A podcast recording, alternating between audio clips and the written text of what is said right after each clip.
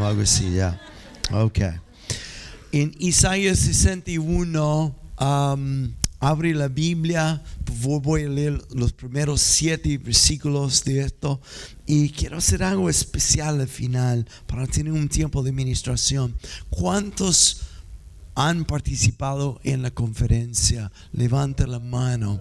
Ok una buena parte. Si hay alguien que no levantó la mano que está al lado tuyo, diga, ya perdieron algo tremendo, tremendo, y que concluye ahora en la tarde. Entonces, um, el, domingo pasado hablé sobre poder y vamos a estar tocando este tema uh, por un par de semanas y el poder que Dios nos entregó para hacer lo que nos llamó para hacer. Y esta mañana es como continuar un poco sobre esta línea. Ah, y, quiero volver un poco más atrás, hace varios domingos. Ah, hemos estado hablando, especialmente yo, sobre el diseño original que Dios hizo para nosotros. Y esto vemos en Génesis capítulo 1 sin leer esto de nuevo. Tiene dos partes que nos creó para ser hecho a su semejanza e imagen. Y segundo, también nos hizo para extender su reino sobre la tierra. Y vemos que como hemos visto en el pasado, Jesús, el segundo Adán, pues el primer Adán tomó el fruto del árbol del conocimiento del bien y mal y comió de este fruto y como producto de esto entró en él, no solo él pecó, sino entró en él y ella la naturaleza pecaminosa.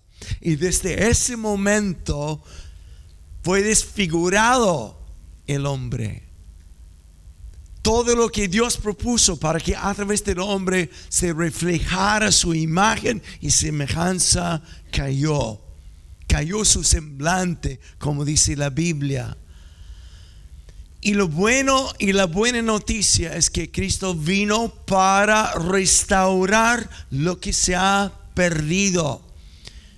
Y Cristo vino como el segundo Adán para mostrar la intención de Dios de llevarnos de vuelta al diseño original.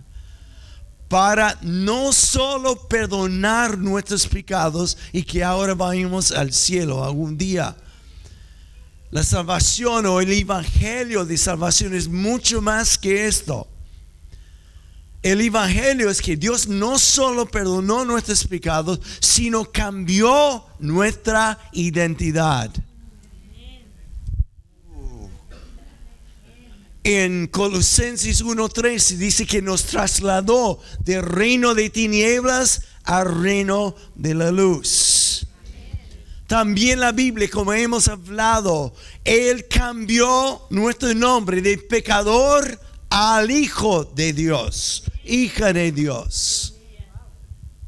Y cambió no solamente nuestro nombre, sino nuestra naturaleza por un árbol entró la naturaleza pecaminosa, por el otro árbol que se llama la cruz, entró en nosotros ahora la naturaleza divina. Wow. Y esto vemos además de nuestra identidad y todo lo que Cristo hizo para restaurar, hay otra cosa que Él hizo, en esto quiero enfocar esta mañana. Él mm, restauró nuestro llamado. Y nuestro llamado es hacer las cosas del reino. En el seminario, hoy, la conferencia esta semana, de nuevo escuché algo que quizás escuché antes, pero hizo un clic tan grande que el reino de Dios no es algo geográfico, no es restringido a cuatro paredes llamado la iglesia, no es una fuerza, sino es una actividad de Dios, actividad. que su reino invadiendo para sanar, para liberar, para restaurar, para cambiar. Y el reino de Dios siempre avance. No es algo que yo hago para avanzar, sino es un llamado para acompañar a Dios mientras que Él avance el reino de Dios. Y voy a hablar mucho más de esto ahora, hoy día. Entonces, el segundo Adán vino no solo para cambiar nuestra identidad, sino hacer lo que voy a leer ahora en Isaías 61. Una palabra profética escrito sobre Jesús 400 años antes que apareció. Y cuando llegó el momento, después de haber sido bautizado en el Espíritu Santo, Jesús entra en una sinagoga y le dan un rollo de escrituras para leer. Cuando me abrazan, agarran mi rollo, pero es otra cosa, ¿ya?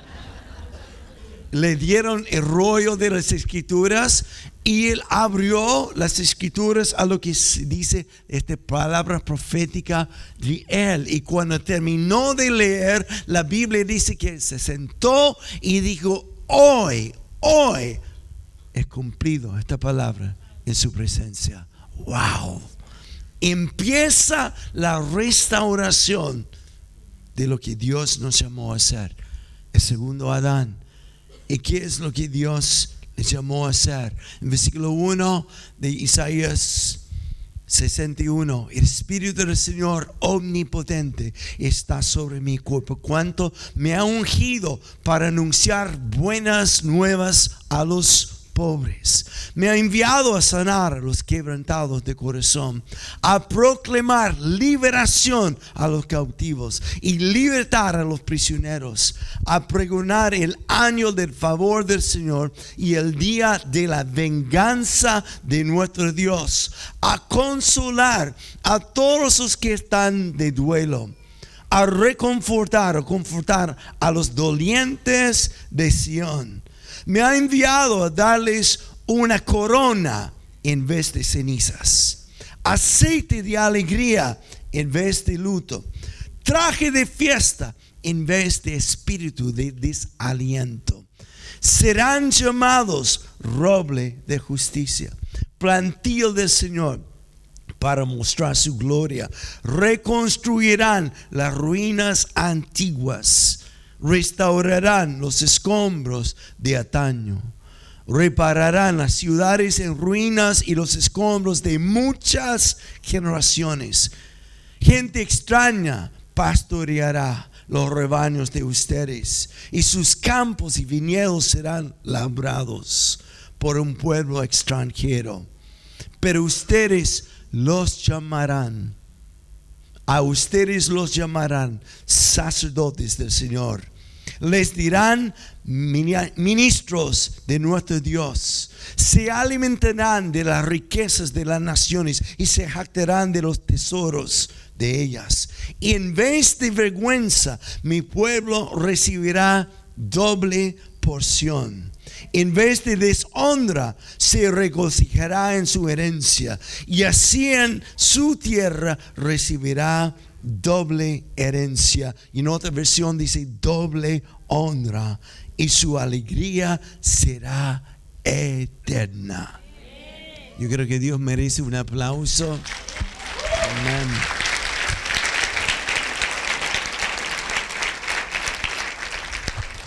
Aleluya. Ese describe la misión de Jesús con es bautizado y llenado.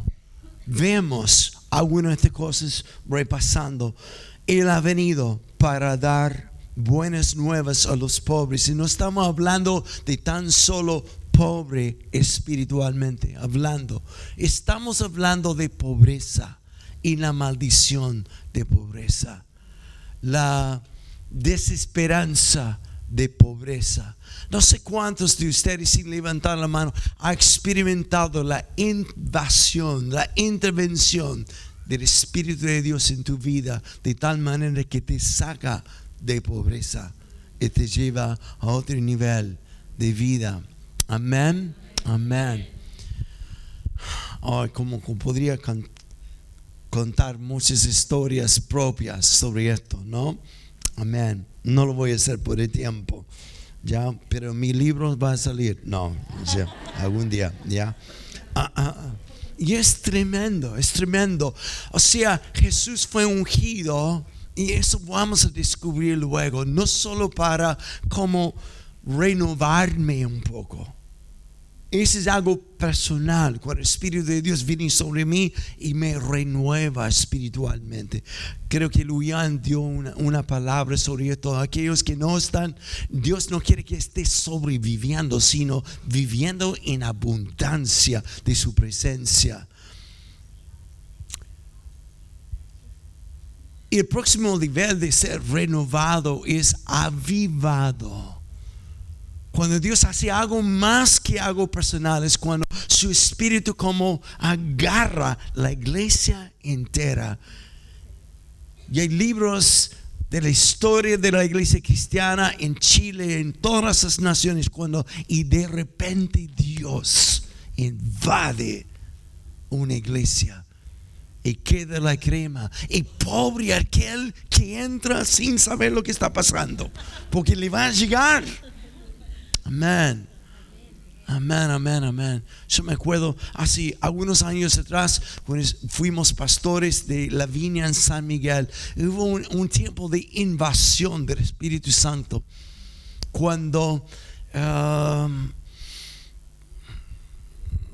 es difícil describir lo que pasó. Estábamos todos avivados, apasionados, tocados profundamente para Dios y aún nuestras reuniones de oración los miércoles de noche habitual se convirtieron en un tiempo de manifestación extraordinaria de Dios. Yo me acuerdo, no está aquí ahora, ahí está Nini, ¿ya? Te voy a acusar esta mañana, ¿ya? Y otros, yo me acuerdo que que era tan fuerte la presencia de Dios y quizá una persona nueva no van a entender esto, pero está en Hechos capítulo 2 lo que voy a decir. Fueron tan tocados por el Espíritu Santo que quedaron ebrios, riéndose. Y muchos botados en el suelo, otros simplemente invadidos por la presencia de Dios. Me acuerdo que en esos días que tratamos de terminar la reunión a una hora respetable, como las 10, 10 y media de la noche, pero todas las personas que, que como por la hora avanzaron hacia la puerta para salir, quedaron como atacados por Dios, y quedaron borrachos yo me acuerdo de Neni siendo cargado por su marido sobre el hombro, llevado como saco de papa al auto y llevándole a la casa. ¿No? Eso es avivar. Cuando viene de esta magnitud del Espíritu Santo sobre la iglesia. Pero también el próximo nivel de esto es cuando lo que sale de la iglesia, yo y de ti, empieza a invadir una ciudad. Esto se llama reformación. Cuando hasta los cristianos no solo quedan un poco cocidos, ¿no? Sino la ciudad queda tocada por Dios. Y esta intervención de Dios empieza a cambiar la cultura o la sociedad.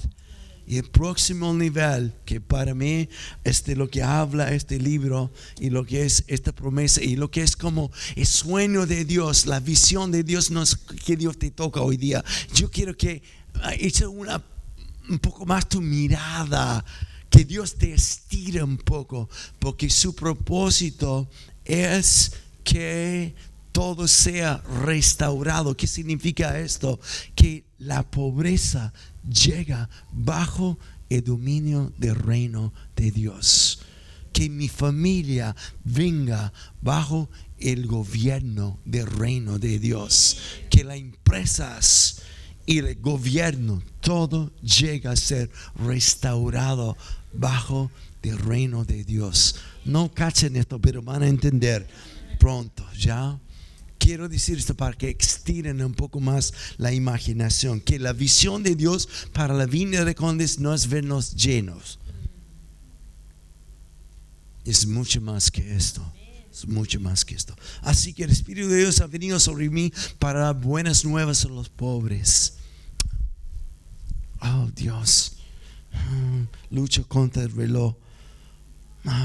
voy a decirlo. En abril me tocó um, el privilegio de estar en una conferencia como expositor uh, en, en los Estados Unidos y había una misionera británica que se llama Jackie Pullinger. Aquí nadie la conoce prácticamente. Ha escrito un libro súper famoso, pero parece que solo ha salido en inglés. El título es Persiguiendo el Dragón. Y le cuento un poco de su vida para ver cómo Dios puede usar una persona y a la vez cómo este reino invade un territorio. Ella a los 17 años se convirtió y viene de una familia de bastante buena posición económicamente. Pero fue tan radical su conversión que al empezar a leer la Biblia sintió al tiro una convicción, tengo que dar lo que Dios me ha dado, tengo que compartir esto. Y profundamente sintió un llamado a misiones. Teniendo 17 años, se entrevistó por muchas agencias misioneras y todas le dijeron lo mismo. Eres demasiado joven, no sabes todavía cómo enfrentar el mundo. Así que, consumida por pasión, igual convenció a su familia a comprar un pasaje en barco, o esos barcos que da gira a todo el mundo.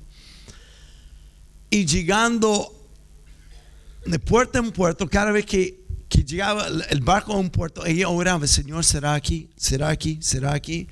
Y teniendo finalmente tan solo como 15 euros que le quedaba en su bolsillo, llegó a la ciudad de Hong Kong. Y cuando desembarcó, Dios dijo, es aquí, es aquí. Ella en- entró en un sector que se llama El Muro, la ciudad del Muro. Y es un lugar ilegal. Es como lo que llamaríamos aquí como una población cayampa. Como que... Así dicen, ¿no? Población periférica. O una población vulnerable, para decirlo políticamente correcto, ¿ya? No reconocido por el gobierno, no tenía urbanización, desagüe está en medio de la calle, la calle solo tenía un ancho de como un metro y medio. Y era más o menos un lugar de cinco hectáreas. Pero en estas cinco hectáreas viven medio millón de personas casa sin derroto que son hechos de cartón prácticamente y sin electricidad, etcétera, etcétera. Y ella, viendo este lugar, obviamente está controlado por la mafia, la drogadicción, prostitución y todo esto. Y la policía, por no ser reconocido como lugar de ciudad, no pueden entrar ni se atreven tampoco. Y estando allí, ella dijo, Dios, si ese es mi lugar, abre mis ojos. Y quiero decirte algo sobre esto. El éxito de una iglesia o un hijo de Dios no es cuántas almas ganamos. El éxito es ver la persona que está frente a ti con los ojos de Jesús.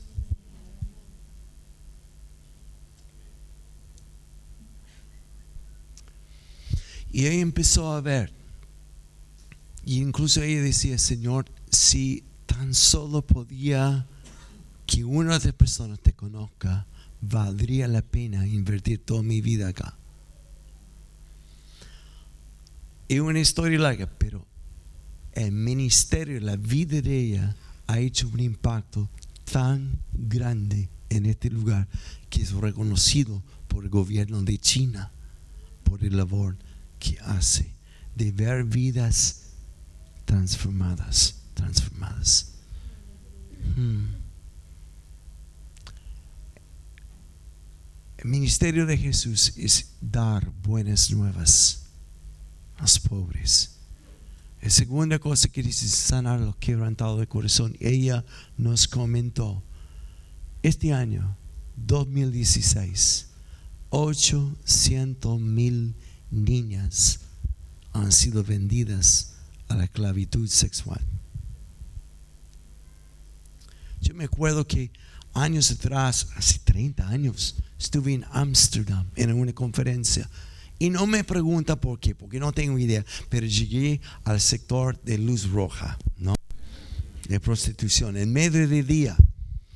Y lo que más me asombró era no ver holandesas allá, sino latinas. Y no me di cuenta por qué, excepto que es la misma tragedia que hoy en día en Antofagasta, en Calama, en Santiago. 800 mil mundial. Tengo un amigo que se llama Blaine Cook en Los Ángeles, California. Estuve con él este año y me contó una experiencia que le tocó a él estar en las Filipinas años atrás cuando el tsunami arrasó Asia. Y me dijo, súper, súper quebrantado, me dijo, ¿me vas a creer? Que un, un sector en particular que fue arrasada con tsunami, los primeros en llegar para auxilio no fue la Cruz Roja, ni el ejército, ni una ONG, sino traficantes de esclavitud sexual, aprovechando las niñas que quedaron sin papá. El que Cristo nos ha enviado para sanar a los quebrantados de corazón. Y esa es la invasión del reino, donde no hay esperanza, donde no hay luz, donde ni psicológicamente hay mucha ayuda. Y dice también liberación a los cautivos. Esto netamente está hablando de opresión demoníaco. De personas que sufren como cautivos de terror, temor. Hay algunos sentados aquí. Hemos estado hablando con Margie con varios otros. Este año como nunca he visto más y más manifestación demoníaca en las reuniones. No solo aquí, sino en conferencias y cosas así. Y me asombra, pero a la vez me alegra. Porque cuando viene de tal forma el poder de Dios, no hay demonio que aguanta. Y Cristo vino no para dar a los oprimidos un poco de psicología, aunque respeto esto, pero es mucho más a liberar a los cautivos. Gloria a Dios. Esto, ¿cómo lo hace Jesús si este fue el inicio de su ministerio? Este fue el propósito, su destino. La Biblia dice claramente como lo hizo en versículo 1, y el Espíritu de Dios ha venido sobre mí y me ha ungido. La palabra unción aquí es tremenda, porque hice un estudio para impresionar a ustedes. Aprendí una palabra hebrea que no sale de mí muy a menudo. La palabra para Mesías en hebreo es Mesac, Mesac. Dígalo conmigo, Mesac. Ok, están hablando en lenguas súper bien. Ok. La palabra Mesac significa Mesías y también el ungido. El ungido, el enviado por Dios, no por los hombres ni por el linaje de los levitas que su padre impusieron su mano y decir, porque estás en mi linaje, tu obligación ahora es ser sacerdote sino se acabó con este linaje y ahora es designado por Dios. El ungido de Dios en griego significa Cristos, Cristos. El ungido, por eso decimos Jesucristo, que significa Jesús, el ungido de Dios. Y adivina cómo es tu apellido. Hijo de Dios, Cristos, cristianos, los ungidos de Dios. Aleluya. No para, oh Dios, quiero sentir más. Sino tu llamado, tu misión es claro.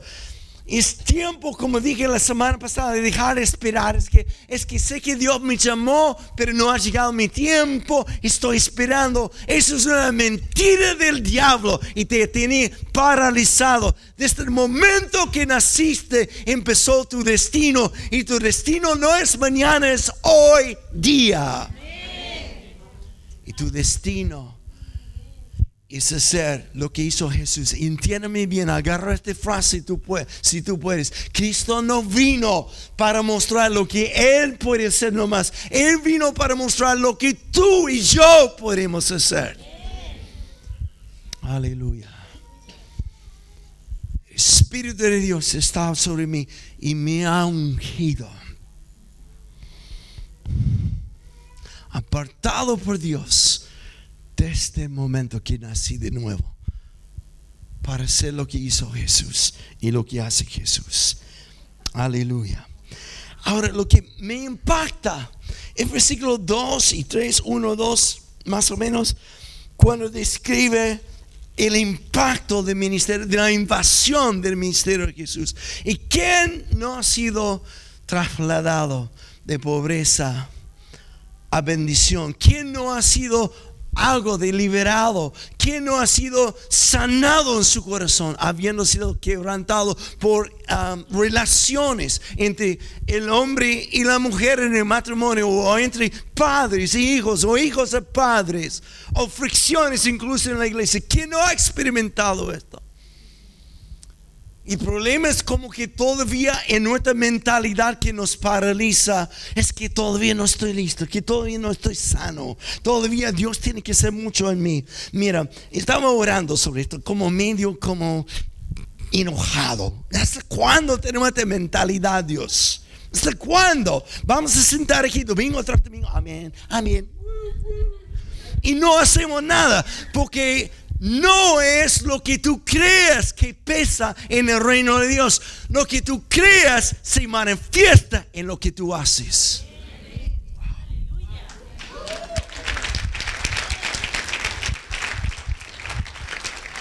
Entonces el momento de estar choreado con Dios, ¿por qué Dios? ¿Por qué vas en la vida, la condes? Domingo tras domingo, Dios, tú nos visitas, nos hablas, no necesitamos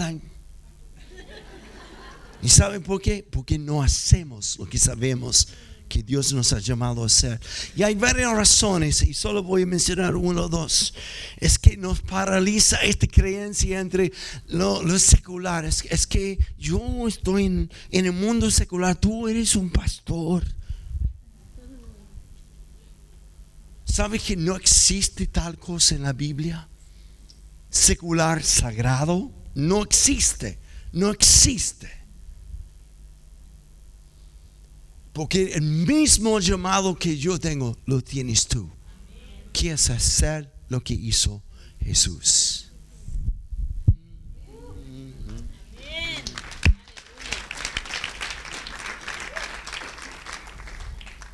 Ahora olvidé completamente lo que iba a decir. ¿Por qué no hacemos esto? No. Es que a esta mentalidad es que todavía no estoy listo, no estoy sano. Eso es lo que empecé a decir.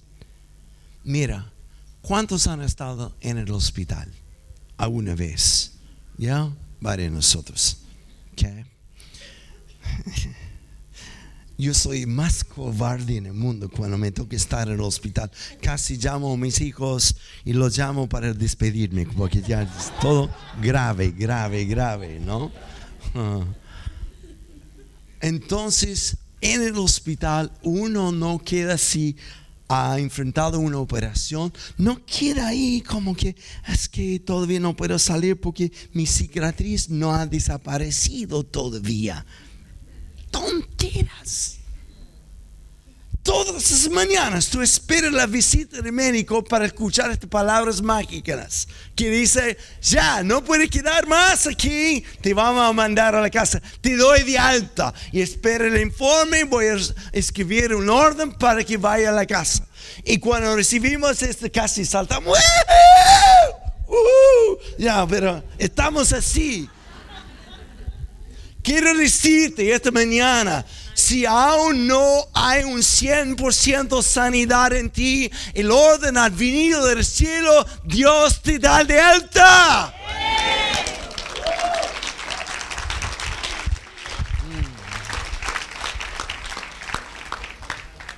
Y la única forma que tú vas a ver Dios usarte para impactar, invadir vidas de otros, es practicar lo que sabes. La única forma que tu sanidad será completa es cuando atrevas a ser usado por Dios para sanar a otros. El apóstol Pablo dice en 2 Corintios 13, 1, habiendo sido consolado por Dios, ahora consolamos a otros.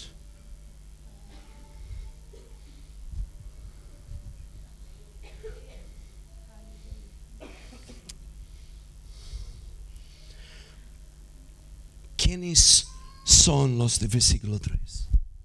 Yo te está acabando el tiempo. Versículo 3. En eso quiero enfocar para terminar. Como la última parte del versículo 3, y dice, y serán, ¿quiénes son ellos?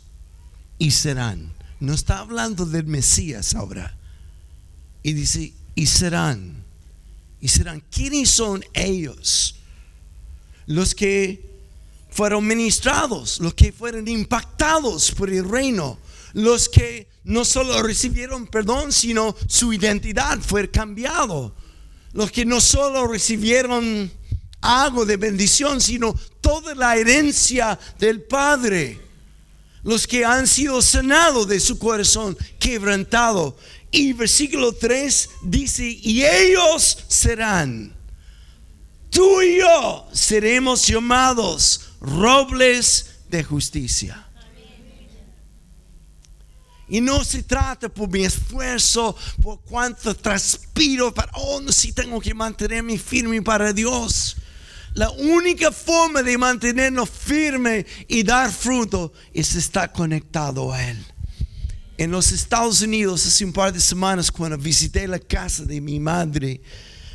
Dos semanas antes de llegar había pasado un tornado. Gracias a Dios que no estuve ahí, ¿ya?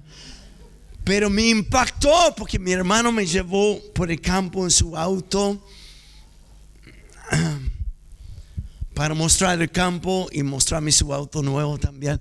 Y quedé impactado por ver troncos como hasta, hasta tres metros, pero de repente es como que algo torció el árbol y quebró y más de la mitad faltaba.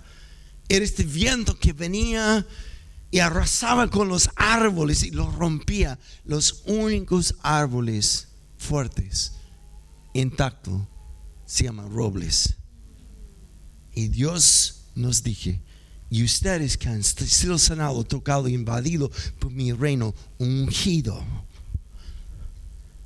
Cristos ungidos de Dios serán llamados robles de justicia. Echando mis raíces en mi posición, justificado como si no hubiera jamás fallado fracasado. Mm.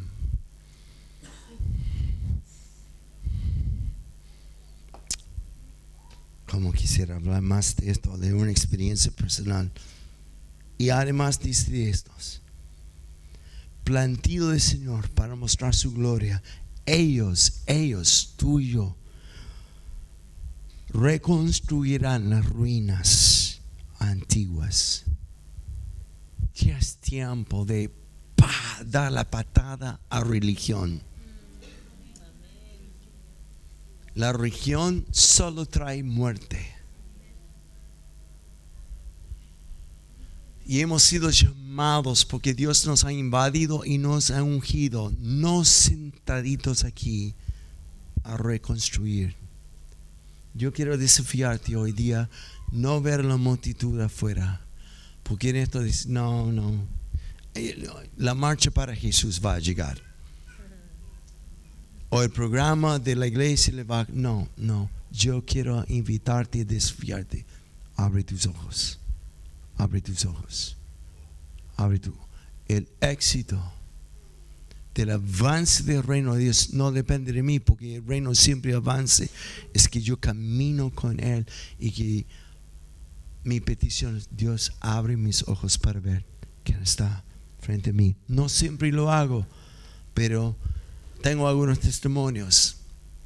Cuando sí lo hago, en Chicago, en un supermercado, en que es tan multiétnica esta ciudad, me atendía una musulmana chica como, no sé, 20 años y ni siquiera puedo pronunciar su nombre, pero era de Siria, un emigrante. Y cuando me acerqué a ella, no era mi oración, Señor, abre mis ojos, sino es como una disposición. Y al verla, empecé a conversar con ella. Hablaba inglés bastante bien y al hablar con ella, Dios empezó a mostrar algunas cosas sobre su vida. Y en un momento se le llenaron los ojos de lágrimas y me miró y me dijo, ¿quién es usted? Y yo podía ver, soy un pastor de la viña La Condes. Ese no tiene un peso. Es lo que tú portas. Y tú portas la unción, la presencia de Dios sobre ti. Mm. Y dije, estoy aquí y lo que te está pasando es la presencia de Dios. Dios me ha enviado para decirte que Él te ama y quiere una relación personal contigo. Nada más no cayó al suelo, no fue sanada por Dios, no sé si estaba enferma, pero tuvo un encuentro todos sus días en el colegio, en la U, en el trabajo. Abre tus ojos y entiende, ser cristiano no tiene nada que ver con estar sentado aquí. Tú eres el ungido o la ungida enviada por Dios.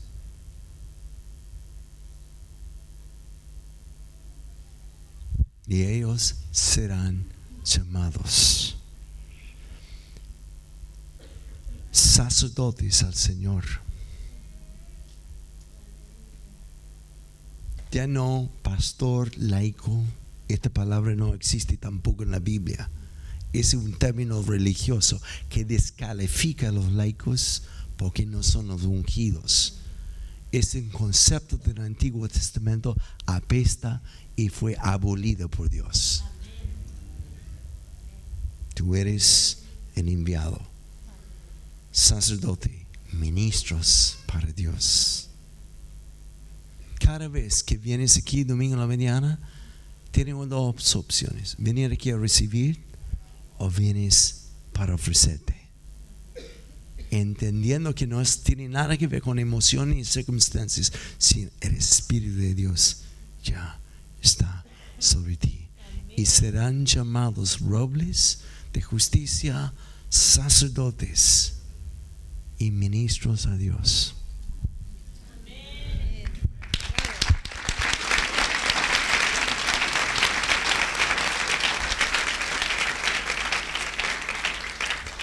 No tengo nada más que decir. Póngase de pie. Luian puede venir. Nos atrasamos. ¿Quién me dará cinco minutos más? ¿Sí? Yo no voy a hablar. Ah, no, Luian, queden ahí nomás, ¿ya? Ah. Um, yo quiero que agarras a una persona que no conoces. Así voy a separar a los maridos solamente para este momento. Y los matrimonios. Agarra a una persona que tú no conoces a tu lado, detrás de ti. Y quiero que hagas dos cosas conmigo esta mañana. Quiero que pregunte a la persona, vamos a orar uno por el otro, pero abierto. Este no es tiempo de petición. Ah, quiero que ore por mi abuelita o mi perrito que quedó en casa esta mañana. No, no, no, no, no, no, no. Este no es el momento para esto. Yo quiero que hagas dos preguntas. A los que fueron a la conferencia será fácil para decir, responder. ¿Qué? ¿Cómo Dios te ha bendecido? ¿Cómo Dios te ha bendecido esta semana? Cuéntame. ¿Qué es lo que Dios está haciendo en ti? Y la segunda pregunta es, ¿qué es lo que Dios está hablando contigo? No quiero que sea un tiempo de intercesión, que, que vaya orando por los misioneros en África. Quiero que después de escuchar uno al otro, tú pongas la mano sobre la persona. Señor, yo bendigo lo que tú estás haciendo. Y yo bendigo lo que tú estás hablando. Y quizá una petición sería esto. Abre mis ojos. Abre mis ojos. Vamos a tomar cinco minutos para hacer esto. Así que no quiero que, que empiece cuando naciste. Yo quiero que sea bien concreto. Dios está haciendo esto vida. Me está bendiciendo en esta forma y me está hablando de esto. ¿Ok?